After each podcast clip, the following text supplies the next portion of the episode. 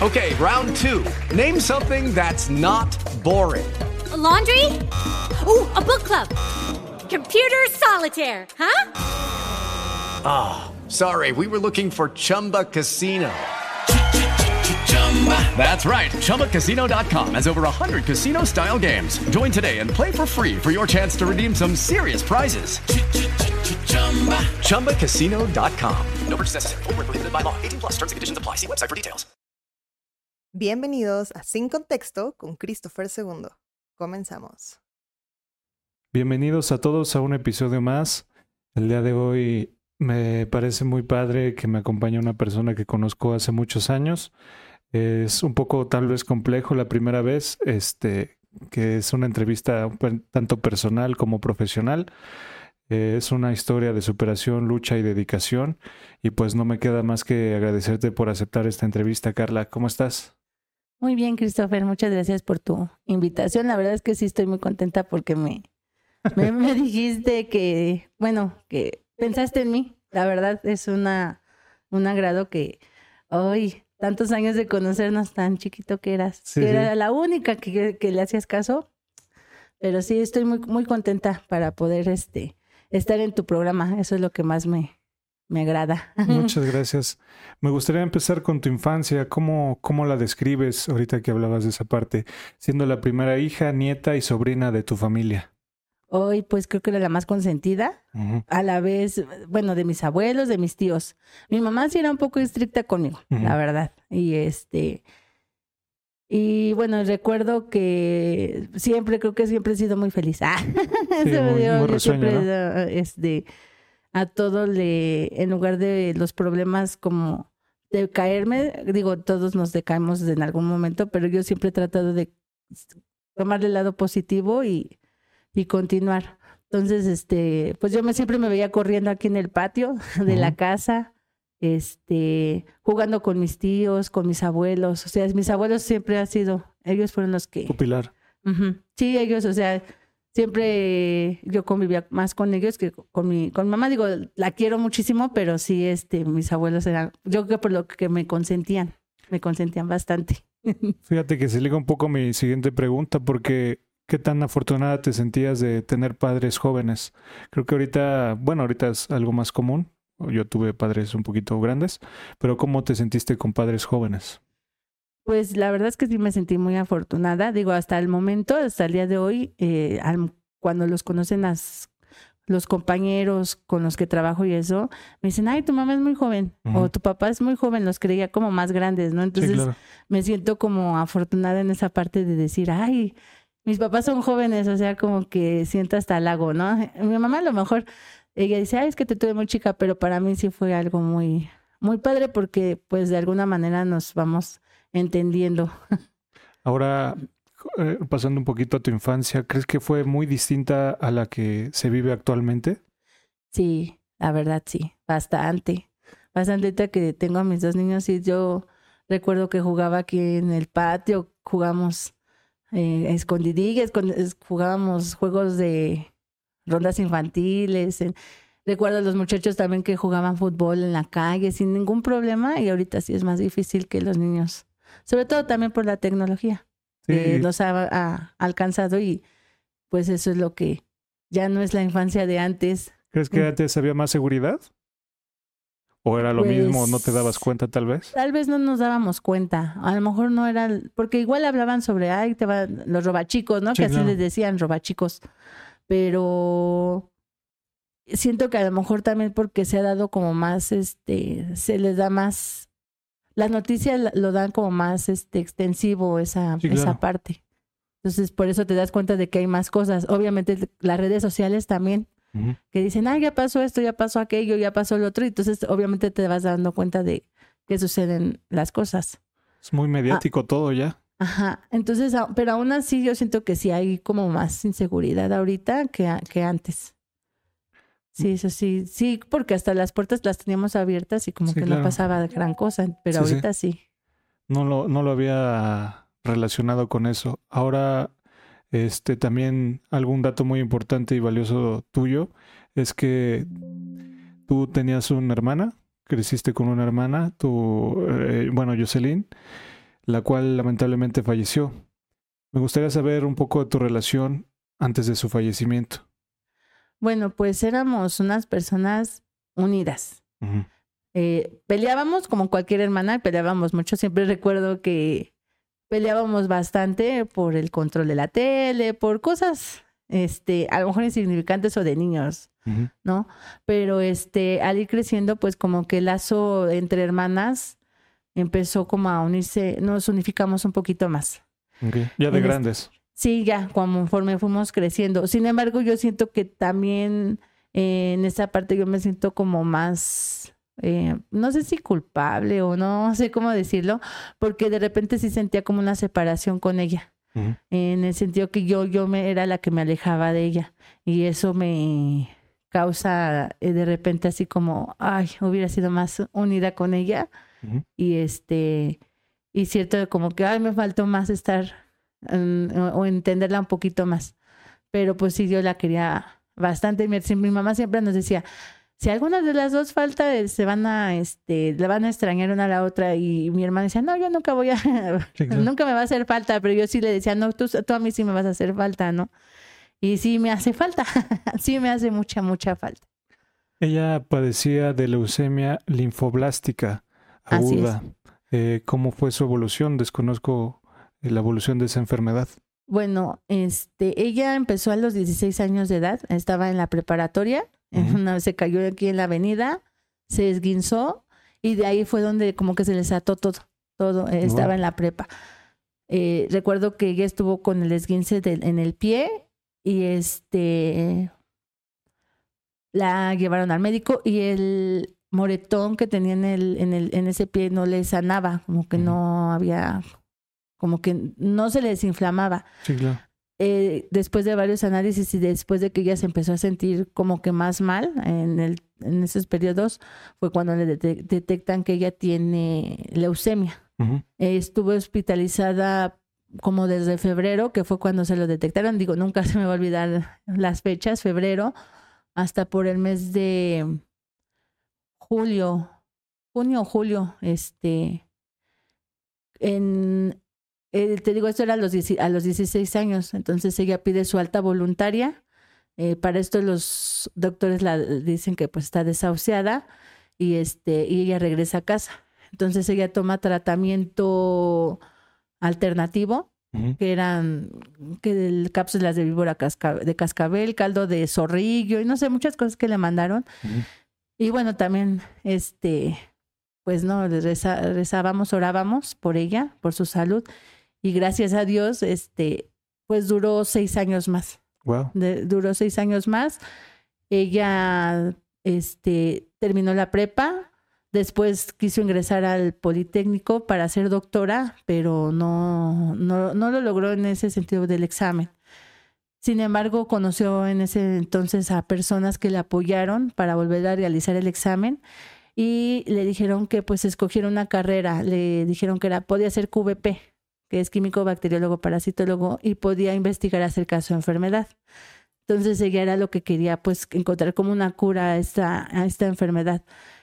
Sin embargo, pues a la, al que es quinto semestre, cuarto, quinto semestre, eh, pues ella re- revuelve a caer, recae de la, de la enfermedad, pero ahí sí fueron días. O sea, ella se fue, ella se empezó a sentir el lunes mal, martes en internada, miércoles internada, hasta el día viernes, que igual volvió a pedir su alta voluntaria, duró sábado y domingo en, en, en casa. Este, el lunes, lo, el lunes este, se sintió más mal, pero ya no quiso regresar al médico y el martes 13 de junio, de junio fallece. Wow. Entonces sí, fue así como muy, esa, o sea, la enfermedad fue muy rápida, la verdad es que este, se, los ojos se le pusieron rojos, rojos, se le, las venitas se le re- reventaron y parecía que está golpeada de la cara Sí, sí. por mo- moretones y todo eso que, te- que ella tenía. ¿Qué es- Entonces, este, la verdad es que esa enfermedad, fue- pues digo, gracias a Dios no la sufrió porque fueron días. Y también para nosotros también fue como también muy rápido. Lo que sí es que, bueno, se desangró por dentro, ¿no? O sea, o sea, con mucha sangre, este, que hasta usaba hasta pañal y todo para, que no, no ensuciara la, la cama. Ahorita que todo va, quiero que tratar de que todo vaya relacionado. Me gustaría preguntarte, yo no tengo esa experiencia, tengo la experiencia de mis padres, pero no de una hermana, ¿no? Entonces, pues siento que es completamente distinto. ¿Cómo has enfrentado esa pérdida de tu hermana de hace 11 años? O sea, ¿cómo han sido estos 11 años? Eh, obviamente, cosas para arriba, cosas para abajo. ¿Cómo lo has llevado? Pues la verdad es que sí ha sido muy difícil. Como dices, tú, digo, yo tampoco he, he vivido, por ejemplo, lo de mi abuelita, pero la siento que el, el que un hermano se haya ido es lo más difícil, lo más doloroso Sí, que, claro. que me ha pasado en toda mi vida. No puedo compararlo con, con otro familiar. Digo, a pesar de que quise muchos a mis abuelos, a mis tíos, el que mi hermana se haya ido es el dolor más, más grande que uno puede tener.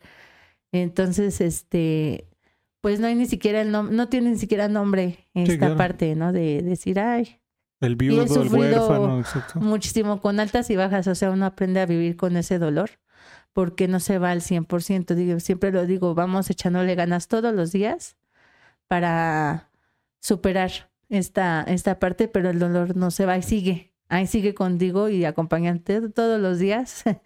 Y este, y pues hay cierta, en ciertos momentos en donde más extrañas a la persona, ¿no? Sí, claro. cuando te pasan cosas es cuando dices, ay, quiero que esté aquí para que me escuche, para platicar. Sí, sí, sí, se ha sido muy, muy, muy pesado esta parte y que a veces quisiera sus, sus consejos, que era lo que ella siempre me daba, sus consejos o su buen humor. Su buen humor que ella tenía, siempre tenía cosas buenas para decir.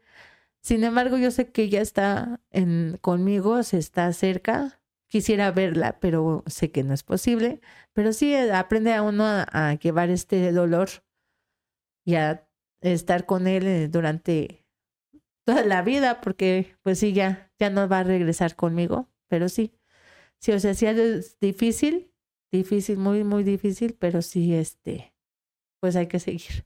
Pues creo que va a ser una entrevista de como una montaña rusa, porque pasando tantito, que me gustaría conocer muchas partes de tu vida sobre la laboral y profesional, pero también como mamá. Cuéntame sobre la experiencia de ser madre por primera vez en 2009. ¿Qué edad tenías? En el 2009 tenía, ay, 24 años creo. Wow. 24. Es- ajá. Este, 24 años. La verdad, eh, fue una experiencia muy, muy bonita. La verdad, no me arrepiento de haber sido mamá. Prácticamente terminé mi carrera de te maestra. pasaremos eso. Ajá. Y este, y inmediatamente después al, al, a los, al año, este, me embaracé de, de Dylan, que fue mi primer hijo. La verdad es que fue una, eh, bueno, más bien es una experiencia muy padre el estar, este, a ser mamá, ¿no? Porque vas aprendiendo, digo, también he aprendido muchas cosas junto con él. Y también eso me ha ayudado a lo, a lo, a lo, a lo laboral para poder este, entender a cier- de cierta manera a mis, a mis alumnos. Entonces, la verdad es que mis hijos son, son mi adoración los dos, pero pues Dylan sí, digo, por ser el primero, y él también fue el primer nieto, el primer Wow. este, de ambos lados, fue el primer nieto, el primer sobrino, el primer bisnieto también de mi abuela, el primer bisnieto. Mi tuvo a su este, ¿qué es? tatarabuela, este, también la conoció. Entonces tuvo la fortuna de tener esa, esa parte. Ahorita que mencionabas que tienes dos hijos, ¿cómo es la experiencia de tener dos hijos? ¿Son dos personalidades distintas? ¿Son muy parecidas? ¿Cómo lo describes? Pues obviamente son súper distintos. Cada uno tiene una situación diferente, ¿no? En el caso de Dylan, este, bueno, hemos sufrido, creo que por muchas situaciones, también pérdidas, porque él también sufrió la pérdida de su tía, que era una persona súper unida a él. Y este, sin embargo, al, yo al separarlo tuve un gran error y ha sufrido bastante. Entonces, este, sufrió el eh, la pérdida de su padre que se fue también. Entonces, este, que también tuve una situación ahí de violencia y también él lo vivió. Y obviamente él al crecer, pues se ha vuelto más serio, más callado, más este como que su personalidad es diferente a la de mi otro hijo. El otro es más alegre, más vivaracho, más, hace más cosas, Ujú. ¿no? Y ahorita como que de grande también ya de repente intenta hasta estar cantando, no lo hace. Y también tiene una- situación neurológica, porque él está enfermo, él tiene este, epilepsia mioclónica, Ujú. que se lo diagnosticaron a los 6, 7 años de edad. Entonces, este, pues hemos tratado también de vivir so- con esa enfermedad, que gracias a Dios no ha sido grave, pero pues sí está en tra- bajo tratamiento médico. El chiquito, pues obviamente no lo pasa, no pasa esa parte, y él, yo siento que él es como, como yo, ¿no? De que trata de sacar todas las cosas positivas, aunque tiene el genio de mi hermana. Eso sí lo puedo decir. Ahorita que mencionabas eso de, del primer padre, bueno, el, el padre de Dylan, me comentabas que tuviste un episodio. Me gustaría saber qué herramientas no tenía aquella Carla con la que ahora sí, sí cuenta. ¿Qué herramientas no tenías en ese tiempo? Madurez. Wow. madurez, yo creo. Eso es lo que me faltó bastante, tener madurez. Y pues bueno, al no, te- al no tener a mi hermana y, y pasar por una separación más, pues era como más eh, este, difícil. ¿No? El decir hasta que este, basta. Digo, él me, él- esta persona pues llegó a, me pegó solo una vez. El- ahora sí que ahí sí fue primera y última vez porque no lo permití más, más, más veces. Está cabrón eh, Sí. el que sea solo una vez, ¿no? O sea, también Sí, creo que fue está muy muy... duro y doloroso.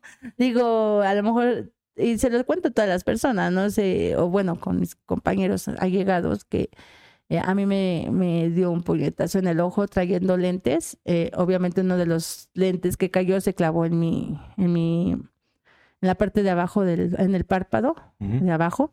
Este, y obviamente, pues sangré, sangré, sangré, sangré.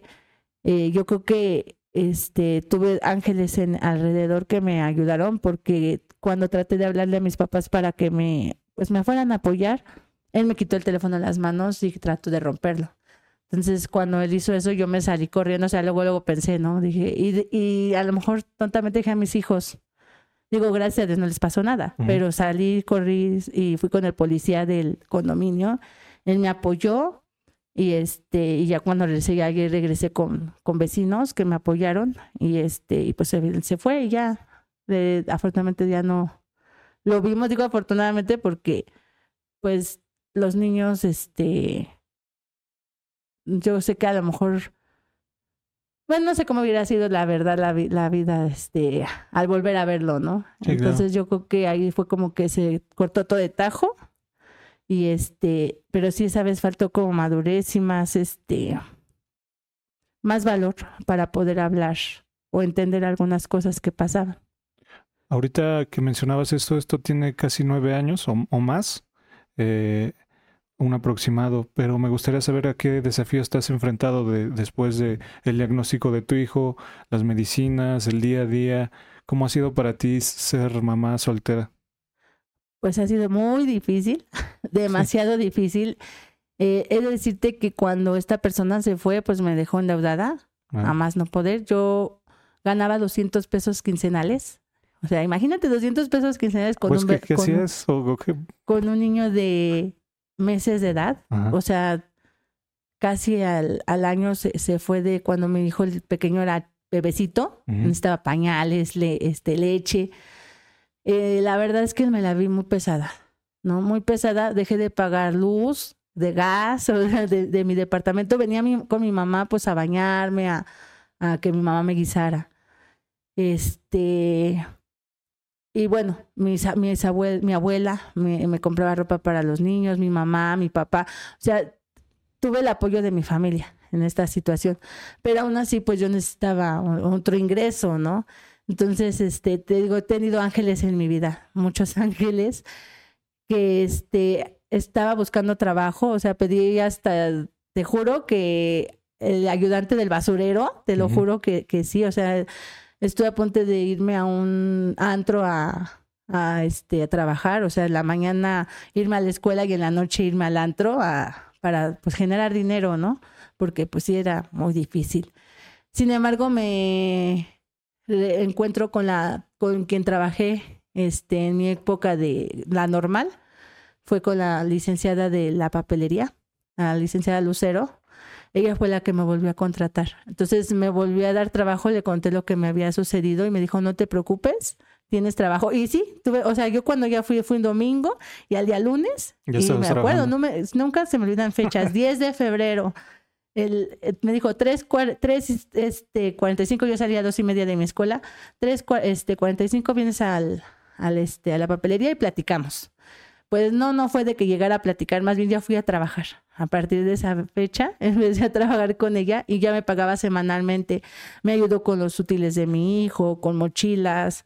O sea, de verdad me ayudó bastante porque Dylan pasaba a la primaria. Entonces, todos los útiles, desde, te puedo decir que desde esa fecha hasta el día de hoy, ella me ha apoyado con eso. Digo, eh, digo hasta el día de hoy porque yo sigo trabajando con ella. Wow. Digo, a pesar de que yo sigo ya generando más dinero, porque obviamente pues no toda la vida voy a ga- ganar los 200 pesos porque ya todos los deudas que tenía en ese entonces pues ya no, ya no están o al 90% ya no están. Este, esta señora me sigue contratando. O sea, yo sigo trabajando con ella en temporada de verano. Entonces, este, sigo, sigo con, con ahora sí que sigo con ella a pesar de que, de que yo ya pues tengo mi trabajo, tengo Otros más ingresos. otras cosas, sigo, sigo, sea, que sigo trabajando con ella y ella me sigue apoyando con los útiles de mis hijos. Qué, qué chingona historia. Ahora, por lo que he visto en tu vida, en mi, en la vida diaria, creo que tu papel como madre ha sido excepcional. Y me gustaría hacer ahora hincapié en tu, por- tu formación profesional. Creo que lo que te llega a caracterizar es la lucha constante por mejorar muchos aspectos de tu vida. O sea, creo que es muy fácil el, quedarse con, con algo, con un trabajo, con una posición o con un estilo de vida, pero creo que te has tratado de superar y eso es lo que quisiera platicar contigo, preguntarte. Tu primer trabajo, una papelería. ¿Recuerdas cómo era? Eh, ¿Qué edad tenías en ese tiempo? Sí, yo tenía como 17 años. Digo, yo desde, desde que me dijeron que podía empezar a trabajar, busqué trabajo. Quise trabajar en el, en el, en el Palacio de, de Hierro, en, en Liverpool, de mesera, y pues obviamente ninguno de esos me dieron trabajo. ¿Por qué no me lo daban? Porque me decían que por el perfil académico que yo tenía. Entonces me decían que yo sobrepasaba los Sí, claro. perfiles y que, que yo necesitaba como más, este, ser algo más. Entonces, pues yo no quería eso, la verdad yo sí quería como la ropa, quería este atender sí. a los a la gente, ¿no? Ser mesera. La verdad esa era mi, mi intención. Sin embargo, la vida también me fue este llevando por caminos distintos, o sea, mi primer eh, trabajo que fue la papelería, este pues aprendí bastante, aprendí bastante porque pues también conlleva eh, dentro de mi profesión conocer materiales, ¿no? Y entonces ahí conocí también varias cosas que podía pedir a los niños o cuánto costaba tal cosa, pues también para no exagerar. Después de eso, pues me fui a un internet. Ah. ¿Antes del videocentro Ah. o en el videocentro? Eh, no, primero fui al videocentro. Sí, ya me acordé. Ese Este, famoso videocentro eh, donde rentaban películas sí. tipo blockbuster, ¿no? Sí.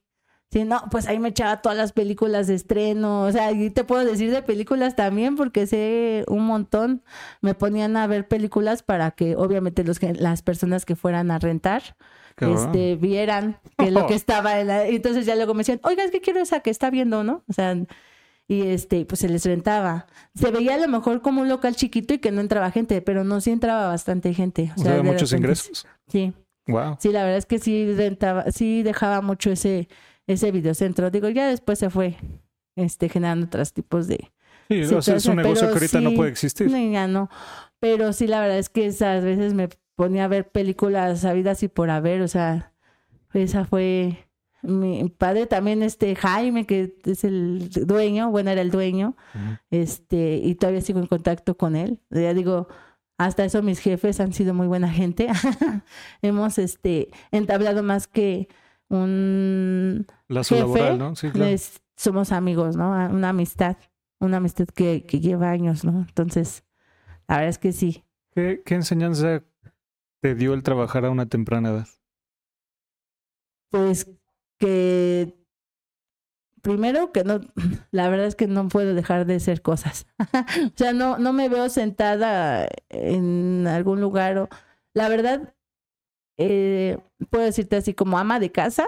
Digo, no es que sea malo, ¿no? Pero yo, la verdad es que me cuesta trabajo. Me cuesta trabajo porque este siento que tengo que estar en la calle, tengo que estar activa, tengo que aprender más cosas.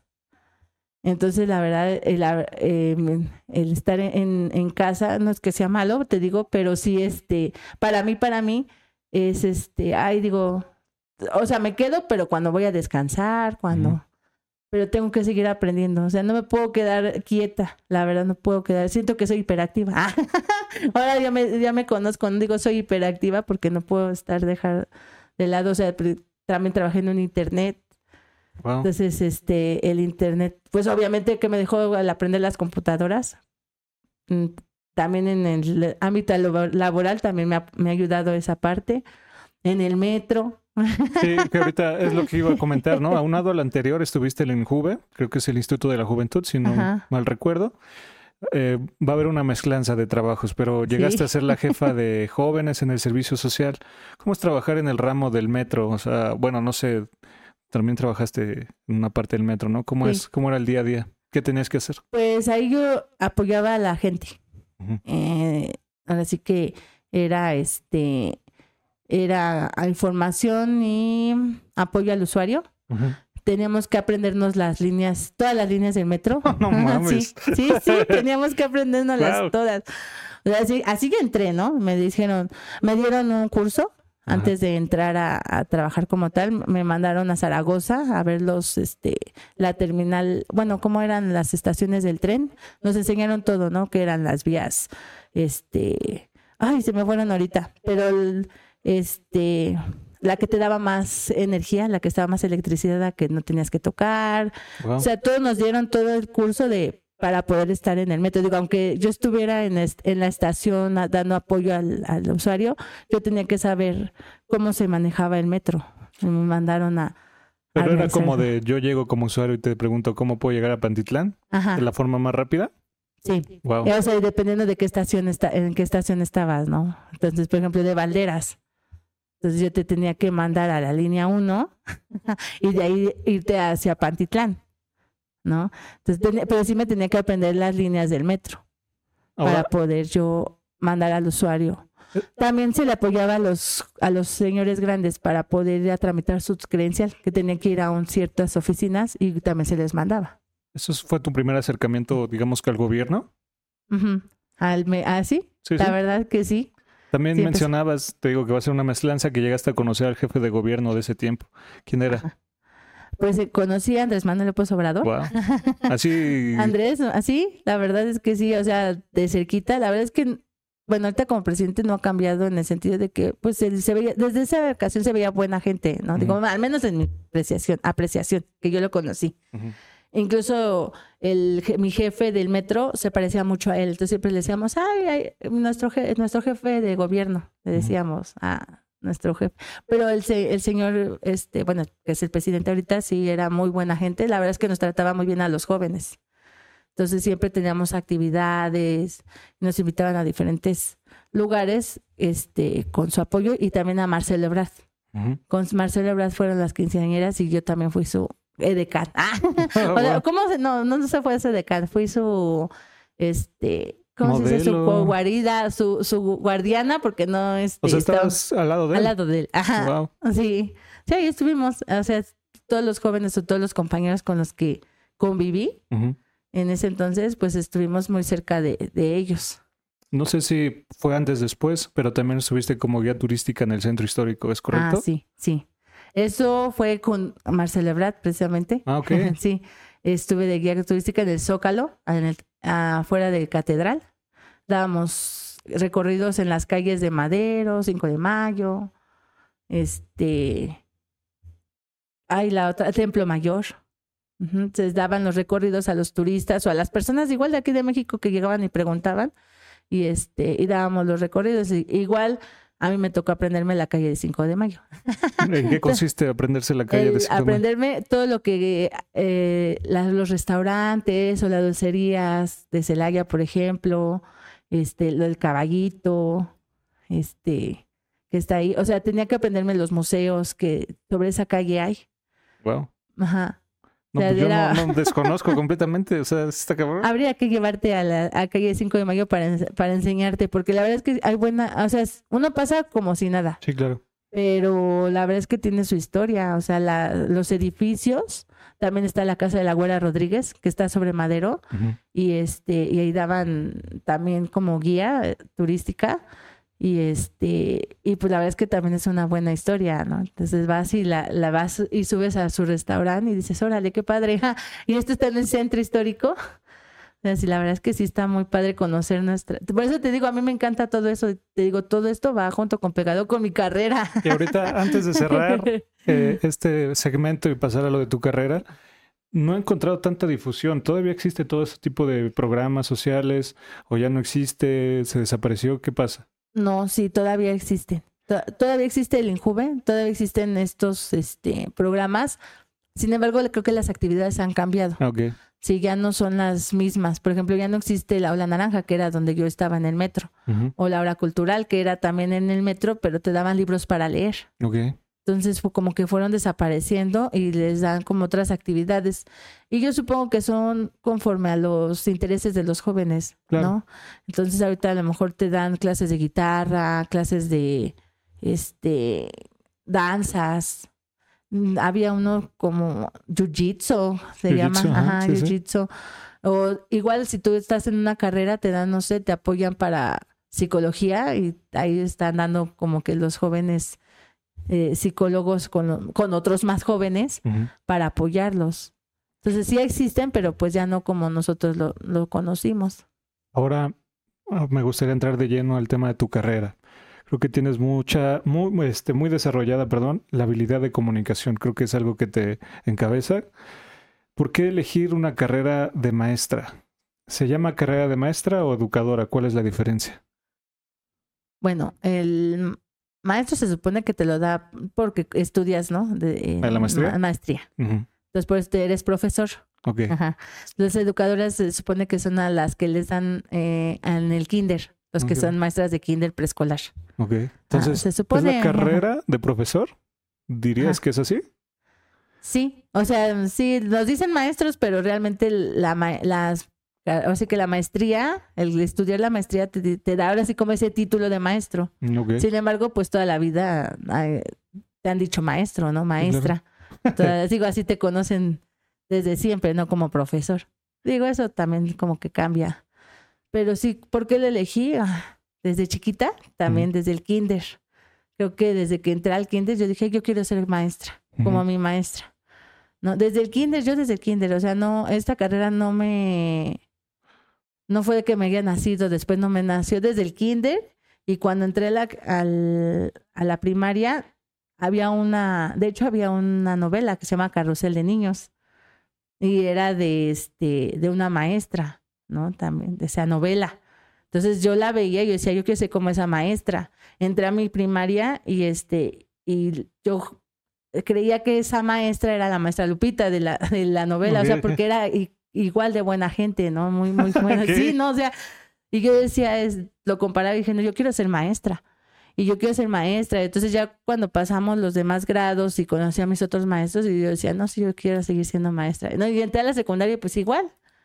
Igual, nada más que ya de ahí en la secundaria me nació la- el amor por otra carrera de abogada. Nada más que todavía no he podido cumplir con ese, con esa meta, pero sé que algún día lo voy a, lo voy a lograr. Ahora pero que la verdad es que maestra siempre ha sido mi fuerte. para, para estudiar esa carrera primero tienes que acabar la prepa y empezar la carrera, o sea, como cualquier otra carrera. sí, por eso se llama ahora es la licenciatura en educación primaria. Antes, eh, antes los maestros, eh, saliendo de la secundaria, inmediatamente entraban a la normal. Ajá. Entonces eran maestros normalistas. Sin embargo, ahorita ya de la secundaria pasas a la, a la prepa para que puedas hacer tu licenciatura. Entonces yo tuve que eh, concluir la prepa, bueno, en este caso el bachillerato, que fue donde estuve, este, y después pasé a, hice mi examen para entrar a la normal y me quedé en la normal de maestros, en la Benemérita Escuela Nacional de Maestros, orgullosamente normalista. Comercial. Pero, a ver, no es lo mismo estar como niño pe- pensando que quiero ser astronauta o maestra a ya de vivir el, el día a día. Es decir, nunca pensaste desistir, nunca dijiste, no, esto no es para mí. No, La ¿Jamás? verdad no. De hecho, yo creo que, que ese, yo nací para eso. o sea, nací vocación, para pues. eso porque sí, porque incluso aunque yo era chiquita, mis primas eran chiquitas, yo recuerdo que les ponía también hasta bailables. O sea, yo jugaba a ser maestra, ¿no? Ok. Y este, y mis primas, mi hermana, me hacían caso. Y incluso hasta te pueden decir ella, ¿no? Una de mis primas, ay, tú nos ponías coreografías de tal. Y pon- las ponía a bailar. O sea, que es lo que yo también hago. Ahora sí lo hago con mis alumnos, ¿no? Que hagan esto, hagan lo otro. Pero yo creo que sí nací con esa. Y no, nunca he dejado de ser. No, nunca eh, ha pasado por mente, ay, ya no quiero ser maestra. No. O sea, Ahora, me gustaría preguntarte, sin quemar a ningún colega, ¿crees que eso todo lo tienen esa vocación? ¿O hay personas que sí se dicen, ah, Sí, no, yo creo que sí hay personas que no nacen con vocación. Incluso los mismos compañeros han dicho, yo no quería ser maestro, lo, lo fui porque me, una, porque me obligaron mis papás, que también eran maestros, o porque no tenía de otra, ok, porque no entré a la carrera que quería y pues fue lo único que, en donde me quedé. Ah, O sea, sí he dicho por, por compañeros. ¿en qué grado impartías clases o impartes o llegaste a impartir? Pues he practicado de primero a sexto. Primero, De sexto, primero a sexto, cualquiera. ¿cuál es la que más te gusta? Los seis. ¿Sí? O sea, cualquiera de los seis grados tiene su grado de, de De dificultad. ¿no? Entonces, este, aunque el primero, me, primero me gusta más, me llama la- más la atención porque moldeas mejor a los niños. Ellos aprenden a leer, escribir y los hacen como, los haces como tú. ¿no? Y este, sin embargo, los grados superiores sí también es, es complejo eh, el ver cómo crecen, Sí, claro. cómo pasan de una etapa a otra, sobre todo de tercero a cuarto, es cuando ves la diferencia, porque ahí son preadolescentes. Ujú. Entonces de repente te dejan hasta contestar, ¿no? Cuando son tan tranquilos que de repente, ay, ya me contestó este niño. Este, y digo, cada grado tiene su grado de, de dificultad. Digo, al menos para mí, de primero a sexto, cualquiera. Sí, porque también debe de haber chavos que el sexto lo repiten, ¿no? O sea, están bien ya grandes. Pues este, ahorita ya no se puede repetir el año. Bueno, pero, ¿te tocó en esa etapa En la, o ya no? en, no me tocó a mí en sexto grado cuando entré. Mi primer grupo fue de primero. O sea, mi primer grupo de saliendo de la carrera fue primer año. Que siempre es la novatada.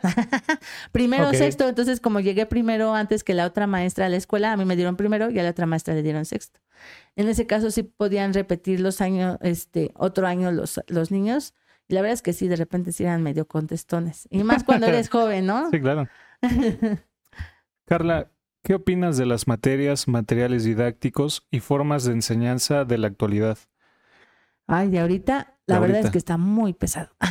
La verdad es que sí nos estamos dando de topes. Están bonitos los libros, ¿no? Que, que llegaron actualmente. Sin embargo, no nos dieron la actualización que era. Realmente nos los dieron los directores y los supervisores. O sea, nos los daban ellos. Pero yo creo que nos tendría que haber dado el especialista, un verdadero especialista, nos hubiera preparado, porque realmente no conocemos los libros. O sea, lo estamos conociendo conforme al- a la marcha, conforme vamos planeando, porque para conocer los libros tienes que tener como que te den antes el libro. Digo, a mí me acuerdo, me acuerdo que en la normal así nos daban, los libros nos los daban antes, los conocíamos de primero a sexto todos, porque no sabías qué grado te iba a dar Cabrón. pero conocías todos, ¿no? Y tenías la materia tal, tal, tal, tal, y nos daban cursos presenciales. O sea, después de eso también nos daban cursos presenciales, también trabajábamos con los libros de texto y en este caso, en, en el, en este ciclo escolar 2023-2024, no nos dieron ese curso, no nos dieron este, esa actualización y te puedo decir que hasta el, hasta el día de hoy yo no puedo conocer todos los libros. Son cinco libros que no conozco completamente. Los he estado conociendo por, con mis alumnos. ¿Cinco o sea- libros por grado? No, cinco, sí, cinco por grado. Y apenas los voy conociendo, porque tengo que, este, al ir planeando, pues tengo que planear conforme a mi idea también. Sí, claro. o sea, porque tampoco nos dieron así de que, ay, tienes que hacer esto, aquello. No tenemos un programa donde nos digan, estos son los temas, como antes nos daban un programa y nos decían, estos son los temas, este es el propósito de los temas, o sea, así, ¿no? No nos dieron, nada más nos dieron los puros libritos. Entonces, este, digo, están bonitos, están padres, pero sí hubiera preferido que nos hubieran dado esos cursos desde antes. No, qué cabrón. Quiero mandarle un Ajá. saludo a, a todas mis maestras que llegué a tener en mi vida, pero, o sea, no es lo mismo que yo agarro un libro y trato de entenderle o ser autodidacta a estudiarlo la maestra y ver cómo lo puede digerir el alumno. O sea, en en cuanto a tareas, ejercicios, o sea, sí está muy cañón.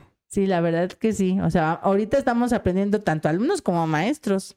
Digo, yo doy mi clase y voy a, sacándole de ahí que el tema tal, que el tema tal y conforme a lo que he aprendido, ¿no? Digo, afortunadamente te digo, yo eh, nunca he dejado de, de aprender en todas mis actividades que he hecho y creo que eso es lo que a mí, o yo me veo con esa ventaja, ¿no? De que yo conozco pues muchas cosas porque me encanta leer, me encantaba la lectura, el estar viendo, el estar buscando. Digo, tampoco me quedo así como que, ay, cruzada de brazos, no.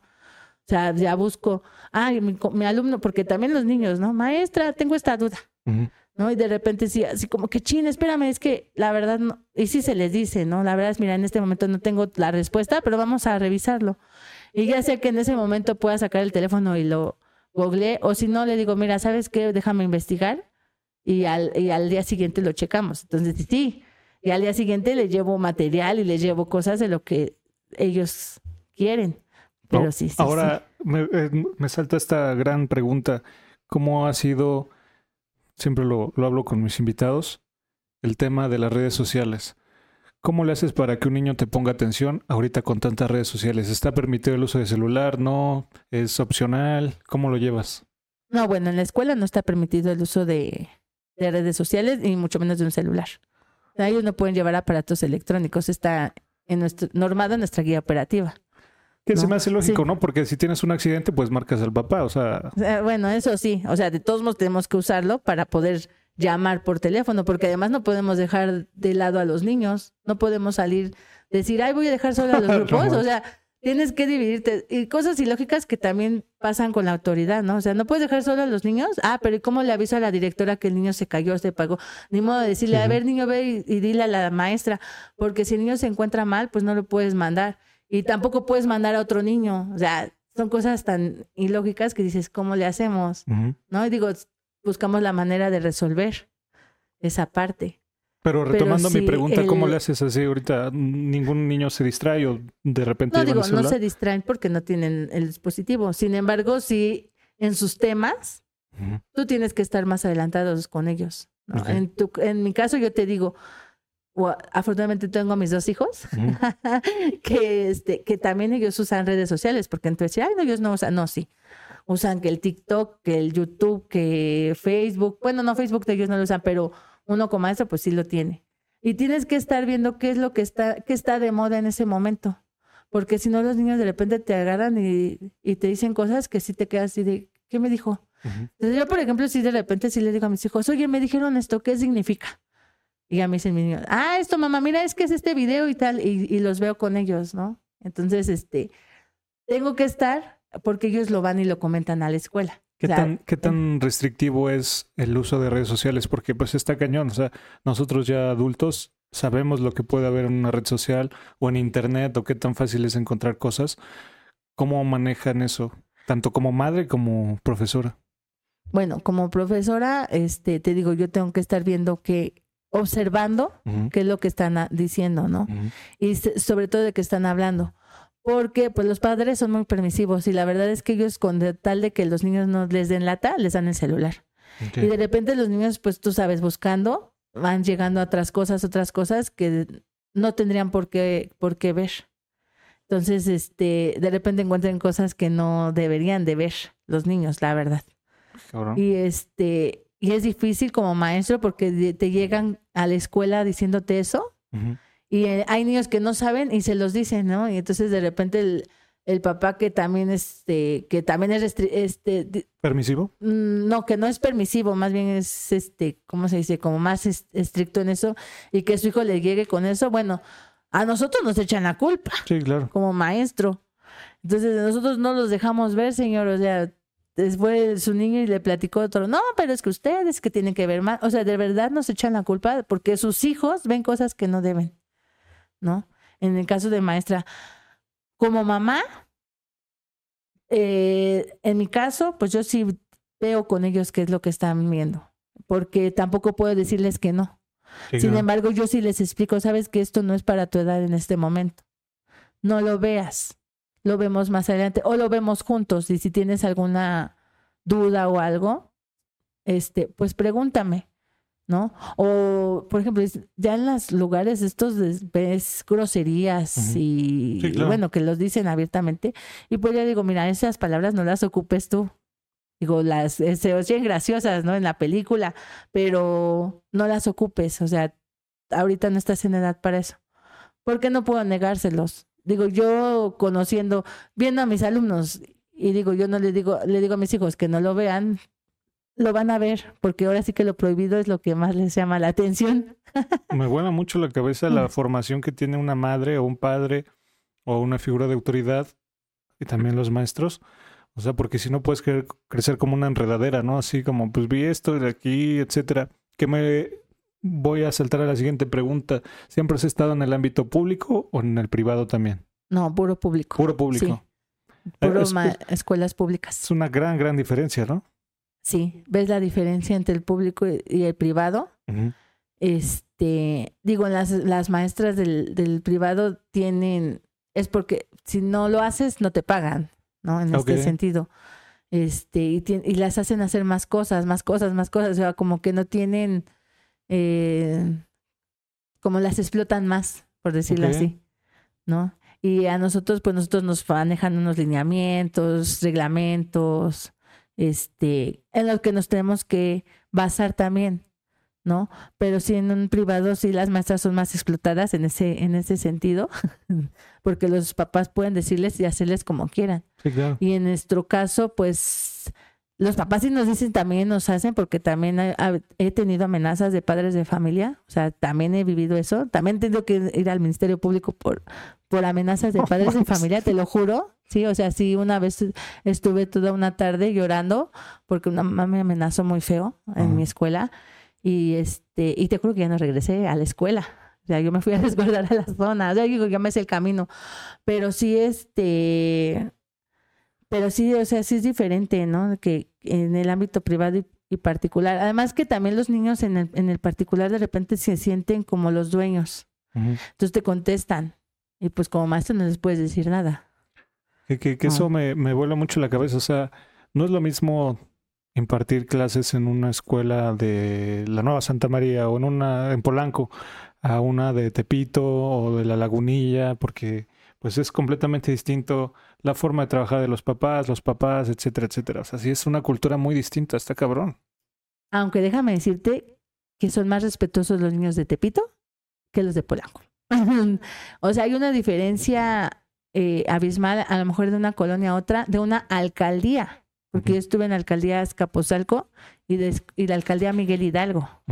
Entonces, la verdad es que este, en Azcapotzalco los niños eran totalmente distintos a Miguel Hidalgo. O sea, los niños son más respetuosos, más amables, los papás también te apoyan, este, como que al maestro lo hacen más, lo- le, le respetan más, ¿no? Entonces, por ejemplo, voy a la alcaldía Miguel Hidalgo, que es donde te digo, donde sufrí lo que Ok. lo de la amenaza de la madre son más groseros, ellos son los que mandan. Entonces, este, pues sí, o sea, te- la, la separación de alcaldías. Y te puedo decir también de Tlalpan, ¿no? Yo estuve en Tlalpan, que es este, de Six Flags, más para arriba. o sea, muy lejos de aquí. Y este, y la verdad es que los niños de allá, digo, no sé ahorita, o supongo, supongo que siguen igual, pero los papás son como más de, por decirlo así, como más de pueblo, en, en el sentido que te re- quieren regalar cosas de... Ellos todavía manejan con que gallinas, que este, ah, animales de granja, ¿no? Entonces, este, de repente te llegaban los papás con huevos de gallina o con la gallina, tenga maestra para que se la coma, pero viva, ¿eh? y yo, no, señora, pero ese, ah, no, pues usted hágala, mire que así. Y este, y dices, ¿con qué hago con una gallina? ¿No? O, ¿qué hago? La verdad es que ya, y es Tlalpan, se sigue siendo Ciudad de México. Los papás allá te respetan más y hasta luego te decían, tenga maestra, le voy a dar la vara para que le pegue al niño. O sea, tampoco podemos hacer eso, ¿no? Como maestros, lo sabemos. Pero sí son totalmente diferentes. A, a lo mejor puedes decir, ay, es que a lo mejor este, tienen, por tener más dinero son más respetuosos. No, al contrario, son más, son más groseros y se creen más dueños de las cosas por tener más. Ahorita voy a hacer unas preguntas abiertas. y quisiera saber tu opinión. ¿Cómo te fue en la pandemia en el tema escolar? Me comentabas ahorita antes de la entrevista que era eh, por tele, no me acuerdo cómo se llama, pero por internet. Y te preguntaba, ¿todos los niños tienen computadora, tiene iPad, tiene acceso a internet? O sea, es lo que yo veía en la pandemia, ¿no? Y por ejemplo en Monterrey cuando había mucho calor. Todos home office, dijo eh, el gobernador de Nuevo León. Todos home office, este, las clases, las clases se van a hacer por, de manera virtual. ¿Qué, ¿Qué riesgo implica? ¿Qué desafío es que se hagan de manera virtual? ¿Todos están preparados? Pues no, fue un desafío muy, muy, muy fuerte para todos. Yo creo que para los tanto para los papás como para nosotros como maestros, porque te digo, nos avientan, ahí va, ahí hagan esto. Sí, claro. Y obviamente no nos dan las herramientas, o sea, obviamente no estábamos preparados para esta pandemia, digo, nadie lo estaba, sí. ¿no? Pero así como que, ay, eh, ahora métete en vía virtual. ¿Y cómo lo vas a hacer en vía virtual? No digo, afortunadamente tenías, no sé, el WhatsApp y te ya ves que hay por videollamada, ¿no? Pero no te alcanzaban a todos los participantes. Eh, implementaron lo que fue Meet, Google Meet y Zoom. Y hay otras plataformas en Microsoft. Eh, antes de que, bueno, cuando entramos a la pandemia, pues tuvimos que ver las herramientas de ver cómo, cómo nos, eh, nos podíamos ver con los alumnos, ¿no? Llamas telefónicas. Fue muy, muy difícil porque no todos los niños contaban con un teléfono. O eran tres niños y el horario del maestro, que era de 8 a 14 a 16 horas, tenías que estar con el maestro y cómo le hacía el, niño del otro maestro. No sé si me explico. O sea, no había. Estabas dando español y qué onda con el de matemáticas. sí, o sea, con, el, con el otro maestro de sexto. O sea, tengo un niño de primero y uno en tercero, ¿no? Y el de primero tomaba la clase y el de tercero no.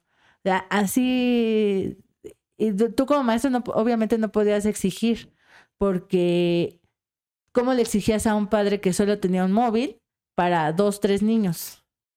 Entonces no podías exigirles, ¿no? No podías, este, en ese caso, pues obviamente todos pasaron, ¿no? la pandemia empezó en marzo, que fue abril, mayo, junio, que empezaron con sus, cómo implementar esta parte de la pandemia. Digo, tampoco sabíamos nosotros cuánto tiempo iba a ser. Se cierra el ciclo escolar y este, y bueno, pues obviamente los niños desaparecieron, ¿no? Igual maestros, porque hubo maestros que también no tenían la tecnología para poderse conectar. Entonces, este fue difícil porque eh, rentaban por tiempos. Entonces, obviamente, la renta se terminaba en cierto tiempo y ellos tenían que regresar a sus pueblos o a sus casas de donde habían venido para poder, este, pues en el ciclo escolar o el receso escolar que tenemos, ellos lo pasan con su familia en otro lado y no pagan la renta. Entonces, obviamente, ellos tuvieron que irse antes de, esta parte.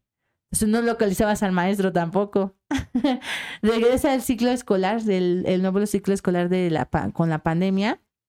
Pues allá nos meten que todos los niños van a tener este su correo electrónico institucional y los maestros también. Pero fue también un, un, relajo porque no todos los maestros tenían este correo institucional.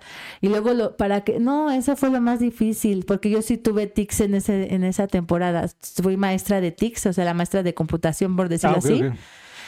Y este, y fue difícil en el sentido que este, cuando yo le decía al papá, oiga, aquí tiene su correo electrónico, ¿Cómo le hago, maestra? Oiga, pues tiene que poner la contraseña. Bueno, los papás le metían la contraseña y luego le decía, ahí cambia tu contraseña.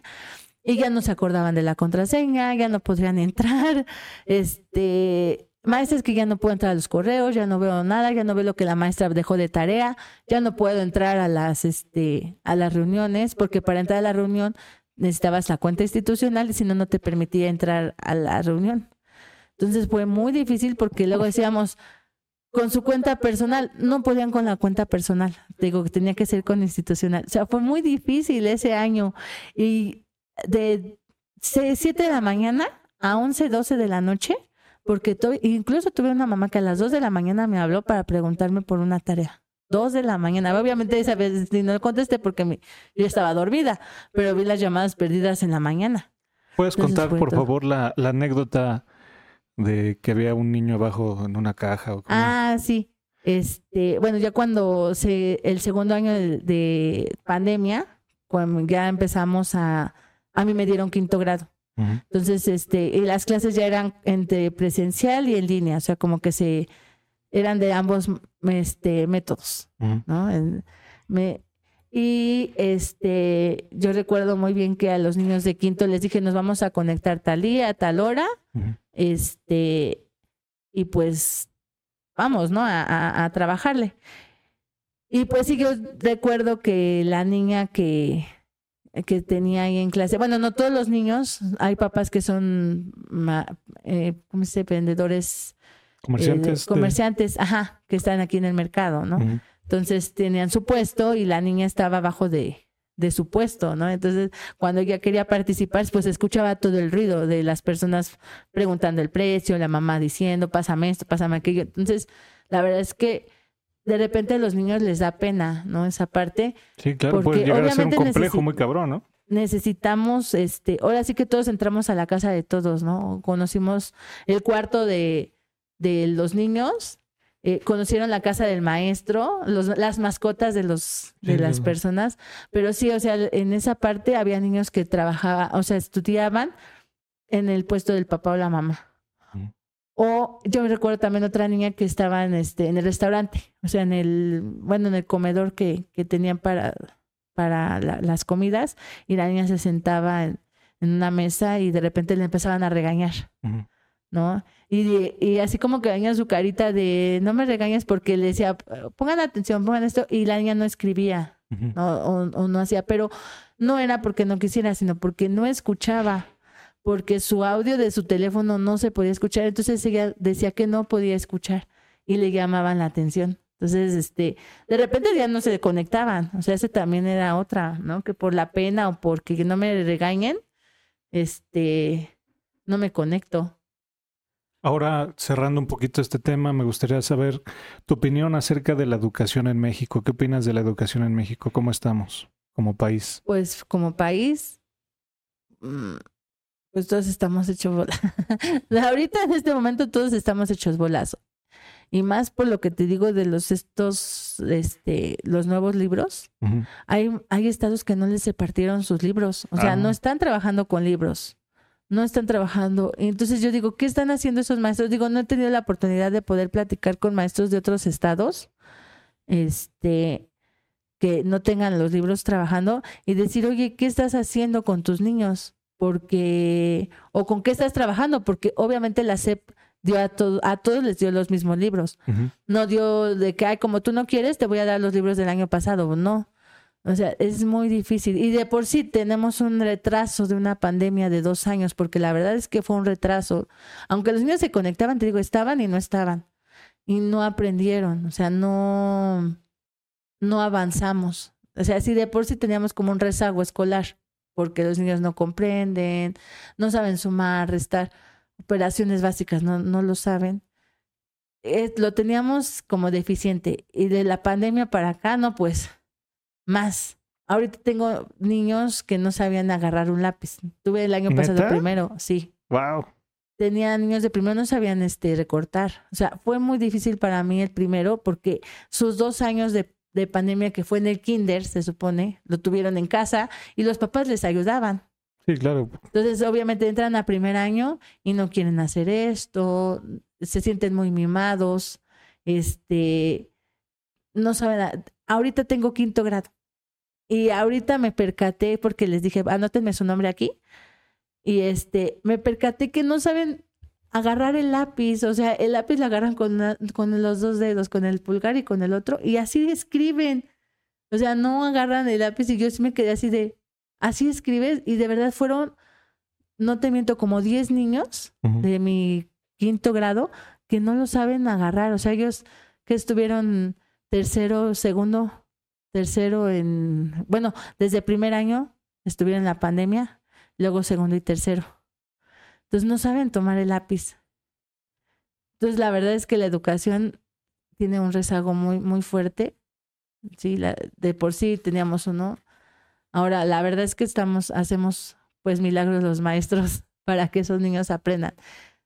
Y no- la verdad es que tampoco no todos los maestros lo hacemos, porque te digo, hay maestros que no les gusta. Sí, claro. Entonces esa parte es más difícil para esos niños porque el maestro no tiene la vocación, no tiene la paciencia y esos niños son muy, son los que más la, la sufren en futuros. ¿Qué importancia para ti tiene la educación en la sociedad? ¿Qué, tanto, qué, qué, qué tan importante es para ti que haya gente educada, pero no nada más en ah, buenas tardes, buenas noches, sino que sepa, por ejemplo, me ha tocado muchas personas ahorita que estoy en todo el ámbito laboral, que no saben leer, no saben escribir y que tal vez quedaron limitadas, es decir, hay mucha gente ya muy grande que están en trabajos de limpieza, construcción, pero no tan grande como también de mi edad, 20, 30 años. ¿Qué, qué importancia le ves a eso, no? Como sociedad, la educación. Pues la verdad es que sí, es este, ¿cómo explicarlo?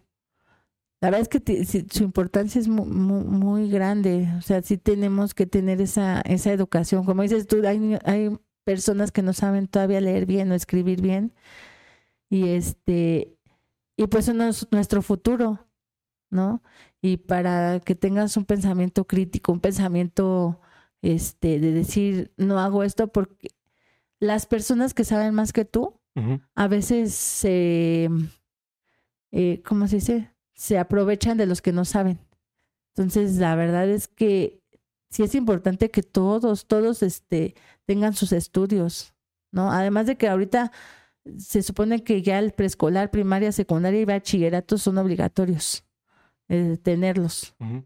Entonces, la verdad es que sí, este, pues para mí eso es un logro para que los chavos estudien hasta el bachillerato, pero pues sepan leer y escribir, o sea, es lo principal, el leer y escribir y comprender lo que estás leyendo, Sí, claro. porque tampoco es así como que leer por leer. Ahorita me quiero llevar a, esa- a ese rincón de los, de los jóvenes. Hay una frase de Pitágoras que dice, educa a los niños y no será necesario castigar a los hombres. ¿Qué me, qué me dices del bullying? ¿Es muy marcado en México, en, en el tema público? ¿Cómo, ¿Cuál es tu Pues, percepción? Bullying. Bueno, el bullying, eh, se supone que el bullying es cuando un, un compañero eh, hostiga a otro, pero está ahí, ahí, siempre, siempre, siempre, siempre, ¿no? En- este sentido, en México siempre ha habido. Bueno, no es que ahora le llaman bullying, ¿no? Sí, claro, entonces no se llamaba eso. Siempre ha habido ese hostigamiento, nada más que yo siento que ahorita los niños son más frágiles en ese sentido, ¿no? Porque nada más te tocan tantito, ay maestra, ya me tocó, ay maestra, ¿no? O sea, no son tolerantes a ese tipo de, de este de contacto, ¿no? Yo recuerdo que sí cuando era niña así me iban, me pegaban, me hacían, pero o sí también no- nos hostigaban, ¿no? Nos molestaban en este caso. Pero era así como que, pues aguántate, ¿no? O sea, los papás no te hacían caso. O los más así como que, sí, o sea, no lo molestes y ya, o sea, eras así. Sin embargo, ahorita el bullying, este, como que ha sido más marcado y sobre todo los niños que más, así como que más callado, como más, este, que más se deja, pues abusan también los, los otros, los niños más, que es lo que te digo, que ven las redes sociales o ven ciertas eh, conductas que los llevan a querer repetir lo mismo con los compañeros. Entonces, eh, más que, que el que bullying como, como eso aquí en México, este, pues es molestar al otro, ¿no? Pero como no, ten- ya no hay tolerancia a esa parte tampoco. O sea, ya no existe esa tolerancia al, al tener el contacto con el compañero y llevarse tan pesado. O sea, ya no es, no es, por eso le dice, ah, por eso para todos ya es bullying. Sin embargo, a veces nada más es porque el niño me está molestando. Y es que también hay veces que ahorita también está más marcado, ¿no? Tienen ciertas situaciones los niños y tienes que trabajarlo tú como maestro. Y si no lo sabes trabajar, pues ahí tienes un problema, ¿no? Yo recuerdo mucho un niño que eh, decían que le hacía bullying a los demás. Y este, sin embargo, este, este niño era, era al revés. ¿No? Los compañeros le hacían, no, bueno, no le hacían más bien, no le hacían bullying como tal, pero sí lo, lo molestaban y cuando él regresaba el golpe era cuando tú volteabas y decías, ay, es, él está haciendo, ¿no? Y entonces, este, y recuerdo este niño, ay, mi niño Judá, que me hizo también ver mucho y me enseñó bastante sobre todo esto que dices del bullying, ¿no? Que realmente no era el que, el que, que lo hacía, sino los compañeros hacían que él lo hiciera hacia ellos. Ahorita que me comentas todo eso y esta plática, a lo largo de esta plática, me he puesto a pensar que, pues, eres todóloga o los maestros son todólogos, pero me gustaría saber en cuánto ronda un sueldo de maestro promedio. El sueldo de maestro. Pues mira, en, hablando de mi, de mi este talón de pago, de mi talón de pago, de lo que yo percibo, son como siete mil pesos. O sea, más bien al mes serían 14 Ok. o menos. Sin embargo, o sea, lo que te estoy dando es lo que se supone que es lo que percibimos, ¿no? La percepción.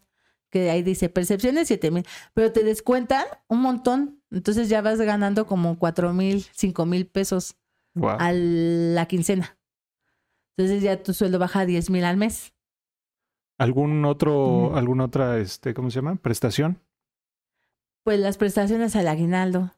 Eh, Para nosotros, los maestros de la Ciudad de México, estamos muy olvidados, más que otros estados. Te puedo decir que aquí en la Ciudad de México, este, nosotros como maestros, mm, no, nosotros nos, nos han olvidado un poco. O sea, tan solo en el Estado de México, el- ellos de aguinaldo perciben un, un aguinaldo de 90 días Ujú. y nosotros 45, o sea, la mitad de ellos, que es eh, uno de los bonos.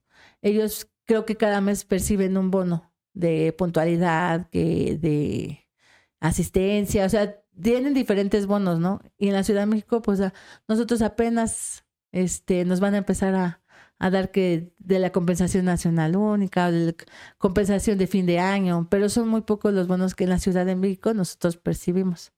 Y pues la verdad es que te voy a decir sincera, o sea, de los bonos que nos dan, nos lo quitan en impuestos. Ah, Nos quitan un montón, eso es lo que no se vale. y eso no es, también es bueno como maestros, pues eso nos molesta un poco porque este, la autoridad, en lugar de, de apoyarnos en esta parte del sueldo, porque la verdad pues dicen, hay un sueldazo, no, no tenemos un sueldazo. No nos No, quitan no, y el por todo lo que implica, no, no, Eh, no me cabe en la Y cabeza. déjame decirte que, o sea, tampoco esto lo ven, pero nos prohíben pedirle a los padres de familia dinero. Entonces, a veces se les pide cooperación para copias. Las famosas- las famosas copias Sí, que sí. nos vamos a, a- a Inglaterra con ellas. este nos salen de nuestro de nuestros bolsos, ¿no? De nuestro dinero, este, en las impresiones con, con nuestras cosas, porque realmente los papás no nos dan, ¿no? Entonces se les pide la cooperación a los papás, a los padres de familia, y hay muchos papás que no lo dan, otros sí, ¿no? Pero obviamente como tú no le puedes exigir al otro niño este que te dé, tampoco le puedes decir, ah, no, tú no, como tu papá no dio, no te doy copias, no, también le tienes que dar. Entonces claro. esos gastos nosotros los tenemos que hacer. Que los materiales para esto, para el otro, si el niño no lo lleva, nosotros lo tenemos que pagar de nuestra bolsa. Entonces, este, son gastos que se generan para nuestros alumnos también. Ahora, eso yo creo que es lo que se enfrenta un maestro día a día, pero siempre he pensado que muchos de nosotros estamos en una burbuja en muchos aspectos. ¿Qué me dices de las escuelas rurales? Fíjate que yo una vez fui a una escuela rural y este y es un maestro para seis grupos. Bueno, aparte es director, o sea, ese mismo maestro. Sí, que- no. ese mismo maestro es director. La educación física, imagino, Sí, ¿no? también. O sea, ese maestro funge con por todos, ¿no? Pero como, como un solo maestro para Por- todo. para toda una comunidad rural. Ok. El, bueno, digo, ahí son, los niños son más, este, son menos niños, ¿no? Digo, no es como una escuela como una este, escuela urbana, pero aún así yo siento que el maestro se enfrenta también a diferentes cosas. O sea, el hecho de que, este, de que el maestro se tenga que mover de, de cierto lugar a, la- a su comunidad, a veces tienen que pasar horas caminando. O, O sea, no es como de película, o sea, sí es, sí es Sí, algo que es pasa. como- sí, sí pasa. O sea, los maestros tienen que caminar de cierto lugar, digo, porque es- la no hay como donde se quede el maestro, cerca de la escuela, por decirlo así. Tienen que caminar de no sé, de ciertos lugares, para llegar a su comunidad, tienen que pasar por muchas cosas, ¿no? Este, incluso cruzar ríos. O sea, eso sí me han contado los maes- los compañeros que han conocido maestros rurales, que tienen que cruzar luego hasta ríos, o cuando llueve, pues las, las montañas de lodo, imagínate cómo está, tienen muchas carencias, porque allá los dejan también más olvidados. O sea, si nosotros estamos olvidados, bueno, allá están peor. A veces no tienen como la infraestructura necesaria para poder este tener una escuela digna. ¿No? Porque hasta eso los, los mismos papás son los que van a, apoyando. Digo, a lo mejor en esa parte los papás son los que apoyan a, a los maestros de ahí. Sin embargo, pues y sí, no hay como una autoridad Sí, claro. ahí de que yo voy y les pongo. Entonces, igual las carencias, imagínate, allá, no, yo creo que si alguien no, ni internet llega. Sí, no, claro. ¿No? Ya para ir cerrando este, este segmento, me gustaría preguntarte, ¿el que quiere estudiar lo puede hacer? O sea, casi casi como el querer es poder. ¿Tú qué opinas? Claro que sí. Si el que quiera puede. Ok. De- Te lo puedo decir de una mamita que no sabía leer y escribir y este y pues yo sí le dije, póngase a estudiar con su niño, ¿no? De primero. Y este y lo hizo y obviamente que iba aprendiendo junto con el niño. Digo, y te hablo de una madre de familia. Sí, sí. adulta. Entonces ella trabajaba con el niño y el- ambos aprendieron a leer y escribir. Es una satisfacción que a mí me dio. Sí, que es lo que te voy a preguntar. Que la madre supo apre- que su- aprendió a leer y escribir con su hijo. ¿Cuál es la experiencia más gratificante que has tenido como maestra? Ay, pues te digo que con mi niño Judá. Ah, con mi niño porque él, él digo, él, él marcó mucho mi vida. Ok. ¿no? Él- este niño, este, digo, todavía tengo contacto con él. Él eh, marcó mi, mi carrera. Eh, ahí podía decirte, ya no, ya me quiero ir, o sea, quiero renunciar. Ahí puedo decirte ¿Por? que pod- podía, porque era un niño muy inquieto, porque era un niño que de repente hacía travesuras, pero travesuras extremas, ¿no? Entonces, este, que digo, ya no puedo, ¿no? Entonces, la, la verdad es que los maestros eh, tenían al niño etiquetado.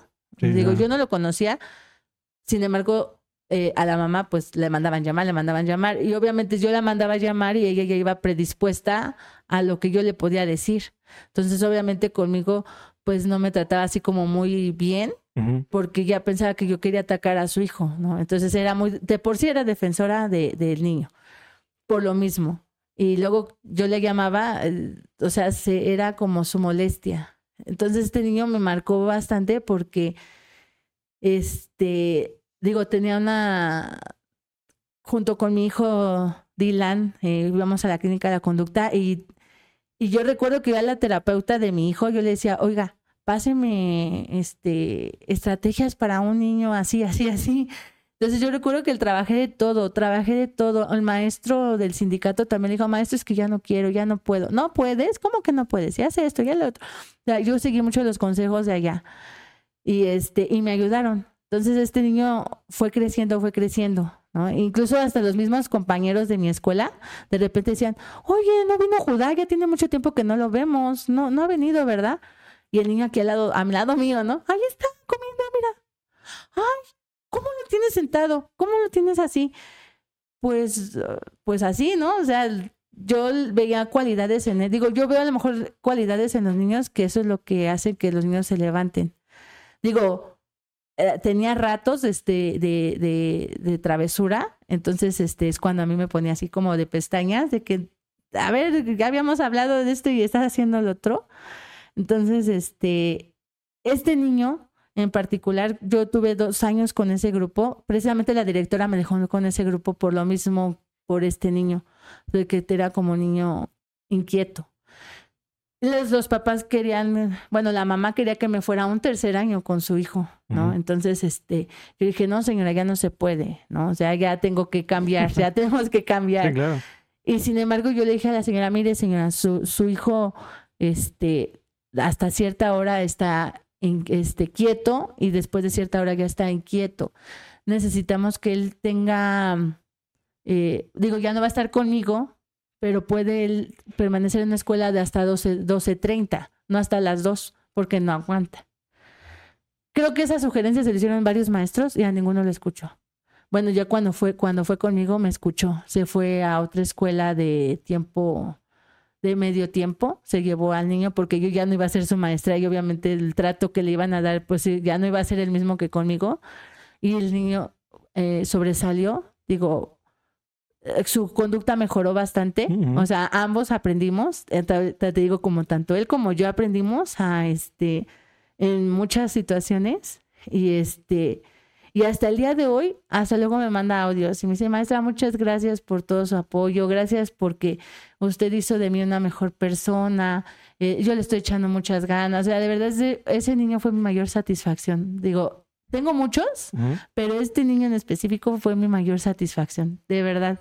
Y de verdad lo quiero mucho y donde quiera que esté, y espero sí, la- le voy a decir que me escuche, Ah, porque de verdad mi- se llama Judá.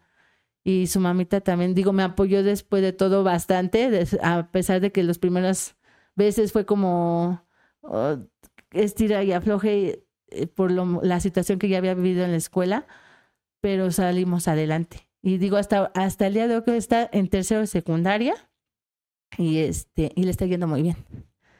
Muy bien. A mi punto de vista, la carrera de enseñanza creo que es algo sumamente importante para, para toda tu formación personal, pero a la vez creo que esa carrera es muy ingrata, porque siento que estás dando tu vida y tu tiempo por alguien que puede guardar ciertas herramientas y jamás usarlas. O sea, también siento que es como de, cinco, de 50 niños, dos le va a pegar y dos van a seguir la escuela y dos van a terminar una carrera. ¿Qué opinas de eso? Fíjate que esa pregunta ah, me la hicieron en mi examen profesional. Ah, ¿A poco? algo parecido a lo que tú me acabas de decir. Y en ese momento yo le decía, no, pues este, pues van a agarrar los niños, los que, ahora sí que lo que quieran de mí lo van a tomar y lo que, los que no, no. Y una maestra me dijo, dice, no, dice, todos van a tomar una parte de lo que tú les enseñaste. Sí, y en algún momento de su vida, sean lo que sean, o sea, estudien lo que estudien o no estudien, van a, este, a recordar lo que tú les enseñaste. ¿sí? Y van a ser, no sé, el mejor barrendero, ajá, porque tú les enseñaste a hacer ciertas cosas. Dice, entonces, e- esa, todos van a aprender, ¿no? O sea, sean o no sean alguien en la vida, profesionistas o no, van a ser alguien. Entonces, creo que esa, esa, eh, este, pregunta que me acabas de hacer, así me, me Se ajá, se relacionó. Y este, y si yo sí ven los niños, este, sean lo que sean, digo, no, no que sea este ingrata, sean lo que sean, sí son los mejores. Me ha tocado ver este alumnos míos abogados, ¿no? Que están en otros, en otros países, o hasta artistas, bueno, que salen en la tele, ¿no? En la, en la televisión. Digo, ay, ese niño este. ajá". Y este, y hay otros que no lo son, pero están, no sé, eh, trabajando en el mercado por ciertas circunstancias. Pero cuando te ven siempre te recuerdan. Y creo que no es este. Ahí no, ahí no estaría como de, ac- de acuerdo en decir este que son, ¿cómo mencionaste? Este, Ingratos. ingratos. Más bien siempre son gratos. Porque si te sí se acuerdan de ti. O sea, si tú fuiste alguien que les hizo ver algo, se acuerdan. Y se acuerdan bien de, bien de. Ah, maestra, incluso ese poquito, ¿no? Un niño que eh, no lo ubicaba en un principio. Maestra, ¿cómo está? Ah, bien, gracias. Este, fíjese que me sucedió esto, aquello. lo- o sea, te platican hasta tu, tu vida y, y de repente, este, dices, ay, este, me dicen gracias, maestra, porque fue mi maestra, ¿no? O sea, te recuerdan con cariño. Sí, es para, para mí siempre he sido grato. Creo Siempre. que, bueno, también por eso hago este tipo de entrevistas, porque cambian muchas perspectivas de las cosas que ya tenía como muy arraigadas. Entonces también eso es como lo interesante. Y Carla, para terminar, bueno, empezar con el último bloque, mencionabas que hace ocho años empezaste a involucrarte en la vida sindical. ¿A qué sindicato perteneces y, y de qué va a pertenecer un sindicato o estar en ese ramo? Ah, bueno, yo estoy en el Sindicato Nacional de Trabajadores de la Educación, que es el CENTE. CENTE, orgullosamente CENTE 9, Ok. ah, sección 9, ¿no? Del, del CENTE. ¿Qué. Este, Bueno, hace ocho años, eh, por las circunstancias que ya te platiqué de la vida, eh, tenía que ver mi vida personal con, con esta situación. Porque, este, y mi vida profesional. O sea, todo se mezcló en esto para yo llegar al sindicato. O sea, no Por- cualquiera llega a un sindicato. No, o- todo- todos, todos estamos agremiados al sindicato. Todos, todos, todos los maestros, eh, al CENTE, porque todos pagamos una cuota sindical. Ok. Entonces, todos, pertene- todos los maestros, desde que ingresas al servicio, eh, perteneces a un sindicato. Ok. Ajá. Entonces, desde, el día, desde el día uno tú eres, per- tú eres perteneciente a un sindicato. Ujú. Eh, yo tengo 15 años de servicio Ok. de, de maestra. Entonces, este, antes de los ocho años de servicio, yo no conocía al sindicato. O sea, yo a lo mejor decía, no tenía la necesidad de, de conocerlo, este, porque no me habían su- sucedido, no tenía circunstancias para conocerlo, por decirlo así. Claro. Digo, conocí uno que me, que me involucraron ahí para poder hacer mi cambio de escuela pero este pero nada más hasta ahí hasta ahí llegué no o sea ya no conocí como más más allá porque pues no como que no me llamaba la atención no no no conocía entonces este pues ya cuando sucede lo de mi del padre de mis hijos que es lo personal eh, sucede que en la, en la escuela, pues al, te digo que no se pueden usar celulares, eh, el abogado pues me, me marca para hacer ciertas situaciones de, de juicios y eso. Este, la directora se molesta, me hacen este escritos y todo eso que no puedo realizar de lo personal en, en lo laboral, ¿no? No podía, no podía ir al- a, los juzgados, entonces este fue una lucha ahí, ¿no? Porque yo necesitaba salir porque necesitaba arreglar asuntos y no sabía, desconocía qué era lo que yo podía hacer. ¿no? Yo desconocía todos los permisos que ha habido y por haber que hay, yo no lo sabía. Eh, y para eso, en lo laboral, este, la, esta directora eh, mueve a una madre de familia, me amenaza y, este, y fui a levantar la denuncia, ¿no? Entonces me mueven de escuela. Digo, ahí empecé a conocer abogados, ¿no? Que me dijeron, no, es que tú sí puedes, mira, aunque te salgas, puedes justificar, ¿no? Tu salida, esto, aquello, el otro. Empecé a, a- encontrar abogados, maestros de del sindicato, este, y al llegar a la nueva escuela, eh, que fue en Azcapotzalco, encuentro al maestro Alfredo Huerta, que fue el, el maestro. Saludos al- Eh, Maestro. saludos al maestro Alfredo Huerta. este maestro, este, pues es otro ángel, ¿no? En mi vida, porque él me acercó a esto. Y te digo, yo conocí a otro maestro del sindicato de este lado de Miguel Hidalgo, que fue el que me empezó como a acercar más o menos. Eh, y yo, yo me, como cegada, no, no quería como que decir, no, yo no, o sea, yo estoy con él y ya, ¿no? Sí, claro. Porque pues esos son mis, el, el ser leal con alguien, ¿no? Sí. De que te he estado apoyando. Cuando llega este maestro, Alfredo, eh, me dice, no, es que mira, que como tú acabas de llegar, pues ahora la representante sindical, ¿no? Digo, más o menos eh, iba conociendo. No, pues sí, maestro, que no sé qué. Y este, intercambiamos los números, me dijo cualquier cosa que necesite, lo que sea. Bueno, a partir de que yo le doy mi, mis datos, este, me contacta y me dice, ¿sabes qué? Hay el curso tal. ¿no? Te digo, son las actualizaciones que podemos llegar a tener. Hay curso tal, ah, ya te inscribí, tienes que ir tal día, tal día. Y, o sea, no era de que quisiera, ¿no? O sea, Bueno, era- porque el maestro lo hizo así, pero Sí. es voluntario, ¿no? Sí, o sea, sí es voluntario, pero sí era como que, eh, digo, yo como apenas iba conociendo, pues decía, no, pues sí voy, ¿no? Pero ya después fue como más obligatorio, ¿no? o sea, ya claro. me fue metiendo más y decía, te, mañana te espero, no sé qué, que no sé cuánto. Ay, pero no, tienes que ir porque mira, entonces como que ya me sentía más comprometida Ujú. al, al asistir. Ujú. Cuando voy ingresando a esto del, del sindicato y ver todas las actividades que hay, me empiezo a involucrar un poquito más. Entonces, mi experiencia de esta, de lo que me sucedió a mí, y yo al contarle a los maestros de ahí, este, me decían, no, es que tú pudiste haber hecho esto, pudiste haber hecho aquello. O sea, me empezaron eh, a informar qué era lo que yo podía haber hecho. Sin- yo me, yo me en esa ocasión, pues yo me encontraba sola. O sea, yo no tenía nadie a mi lado que me pudiera orientar Ujú. de cómo hacer las cosas. O sea, yo hubiera querido que sí me hubieran ayudado. Pero qué bueno, porque eso me ayudó a que yo cuando veía a un compañero como, como yo, como que yo, como yo me sentía, era que yo decía, no, yo te ayudo, mira, haz esto, haz aquello, y lo llevaba con el maestro. ¿no? O sea, ah, miren, aquí que nos apoyen, hay aquí que los orienten, hay que hacer esto, hay que hacer lo otro. Eh, empecé con mi escuela, empecé a apoyar, empecé a asistir a estos cursos, a los talleres, a todo lo que me mandaban, yo empecé a asistir.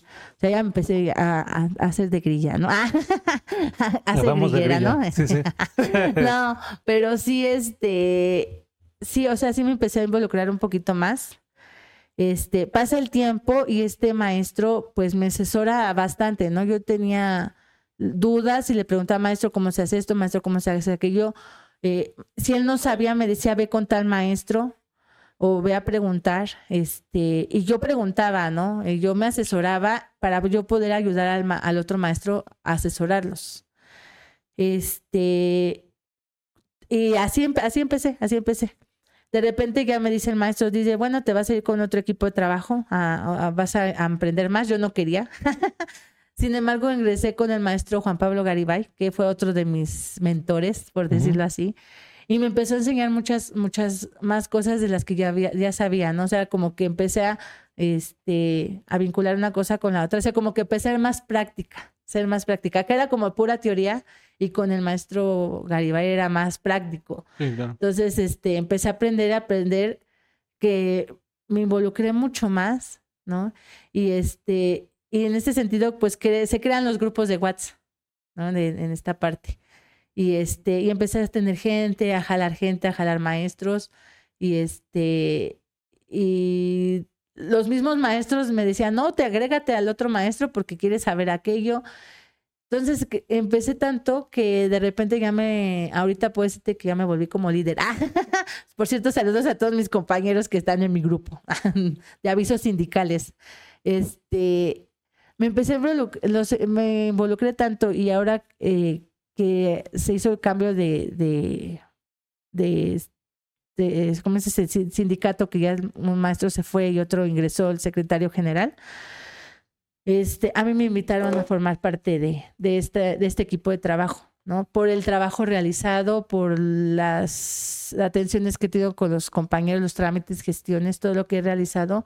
Y la verdad es que he apoyado bastante a, a los compañeros en, en muchos trámites. Sí, claro. ¿no?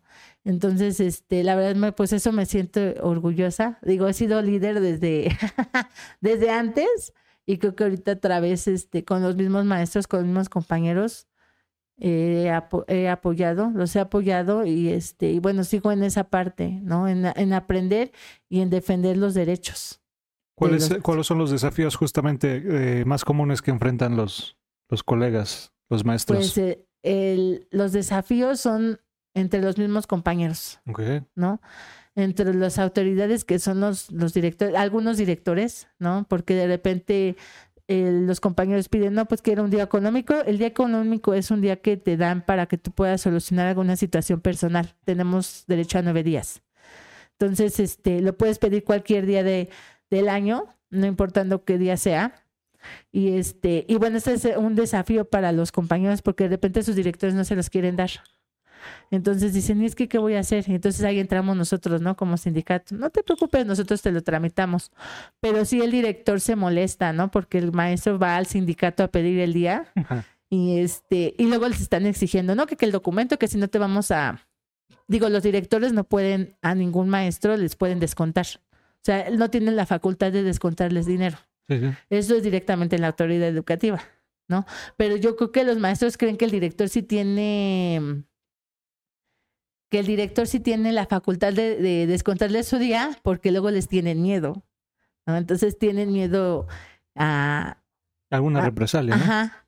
Y ese, ese es el, el- los desafíos son esos, los, los mismos directores porque tienen miedo a defenderse. Entonces, de repente, híjole, a mí me ha tocado defenderme y defender a los compañeros, ¿no? Que de repente nos metemos en situaciones, la verdad es, pero digo, hay que pechugar. Digo, yo este, aprendí tanto y hacer lo que te digo, hacer fuerte, hacer más madura, que ahora pues digo, pues si ya me va a decir algo, o sea, yo sé que tengo la razón, ¿no? Siempre, eso es lo que siempre también me enseñaron, a que antes de hablar tengo que, este, saber de lo que estoy hablando. O sea, no hablar por hablar, sino basarme en documentos, en escritos eh, que fundamenten mi, mi explicación, ¿no? sí. Sí, claro. no, no lo puedo hacer como que así. Entonces los desafíos son los mismos compañeros, tanto directores como también compañeros maestros. Vamos a empezar nuestro cierre, maestra Carla. ¿Cómo te gustaría que te recuerden en tu rol como maestra y sindicalista? ¿Cómo, cómo Pues, te gustaría que ¿cómo te me gustaría recordaran? que me recordaran? Ver. Pues bueno, los de mi ámbito laboral, de la, de la escuela, que este, pues con cariño, ¿no? Como la maestra que a lo mejor sí les, les, este, les exigía, pero a la vez era cariñosa, ¿no? Permisiva en cierta, de cierta manera, y que este, y pues que siempre los apoyaba, ¿no? Que ese es mi, que siempre, que sé que siempre puedan poder, todos los niños pueden y todos los niños saben. O sea, no hay ningún niño que no sepa, todos son inteligentes. Entonces siempre se los digo a mis, a mis alumnos, tú eres inteligente. No, pero es que eh, esto, soy esto, soy... No, no, no, tú eres inteligente. Entonces creo que esa es la motivación, que, que se motiven en recordarme, que siempre van a poder. Sindicalista. De sindicato, pues igual, ¿no? Que en algún momento pude apoyarlos a los compañeros. Eso es mi gran satisfacción, que saber que a un compañero se le pudo apoyar y se pudo lograr el, el este, lo que él, él requería de, de su problema o de su situación, que se le pudo ayudar. Entonces, esa es mi gran satisfacción. No cosas materiales, sino eh, eh, el saber que se solucionó su problema y que yo pude aportar ese granito de arena. ¿Cuáles son tus metas y aspiraciones para el futuro? Pues mis metas, eh, cre- crecer en el sindicato, aprender más, aprender más, este, en, es- en esa parte del, del sindicalismo, mm, en el parte laboral. Te voy a decir algo, yo en alguna ocasión quería ser directora, pero este, hice mi examen, pasé mi examen, eh, la, la vida no quiso que, fuera directora, pero creo que este, seguir siendo maestra, porque como directora, como algo mayor, no haces como que tanto, o sea, como que siento que ya no es lo, ya no es lo mismo ser un maestro y dejar un granito de arena en cada alumno que como director. Cabrón. ¿Qué consejo te darías a ti misma si pudieras, si pudieras volver en el tiempo? ¿Qué consejo? Este, ay, eso sí, eso sí me lo he muchas veces.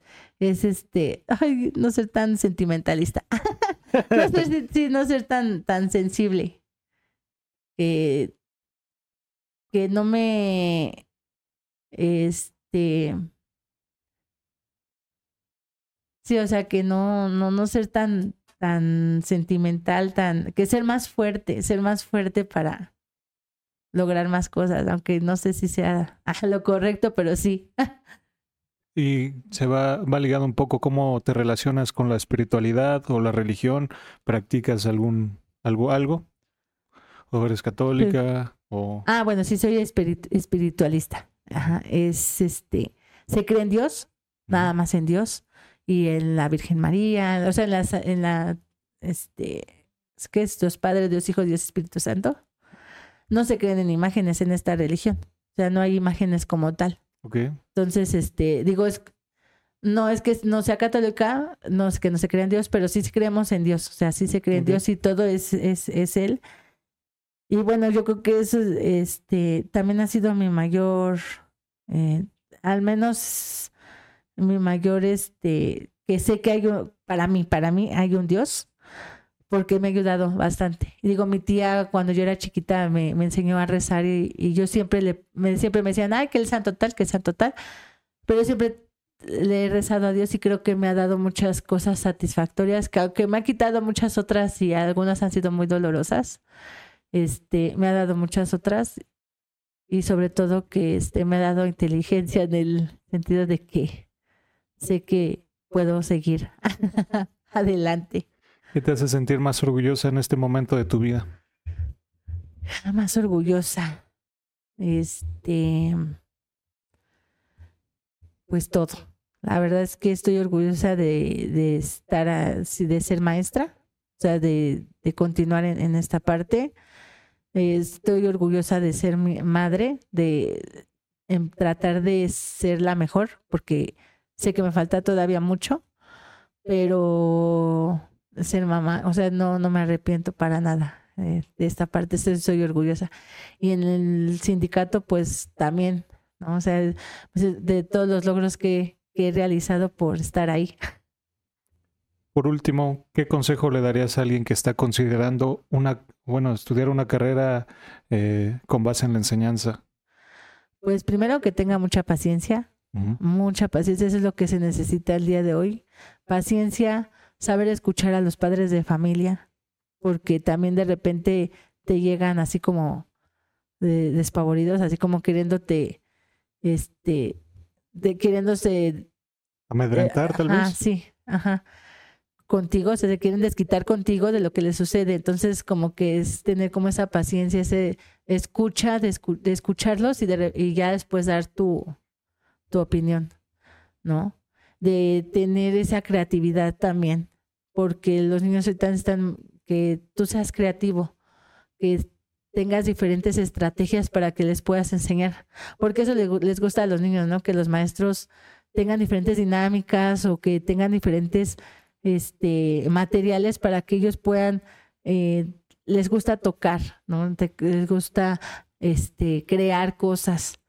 Y sobre todo, pues estar también viendo qué es lo que ven ellos, porque también eso es importante, o sea, estar como a la altura de ellos de que, ay, me está hablando de esto y lo otro, y, y este, decir, ah, no, pues ya sé qué es, de qué es lo que me estás hablando.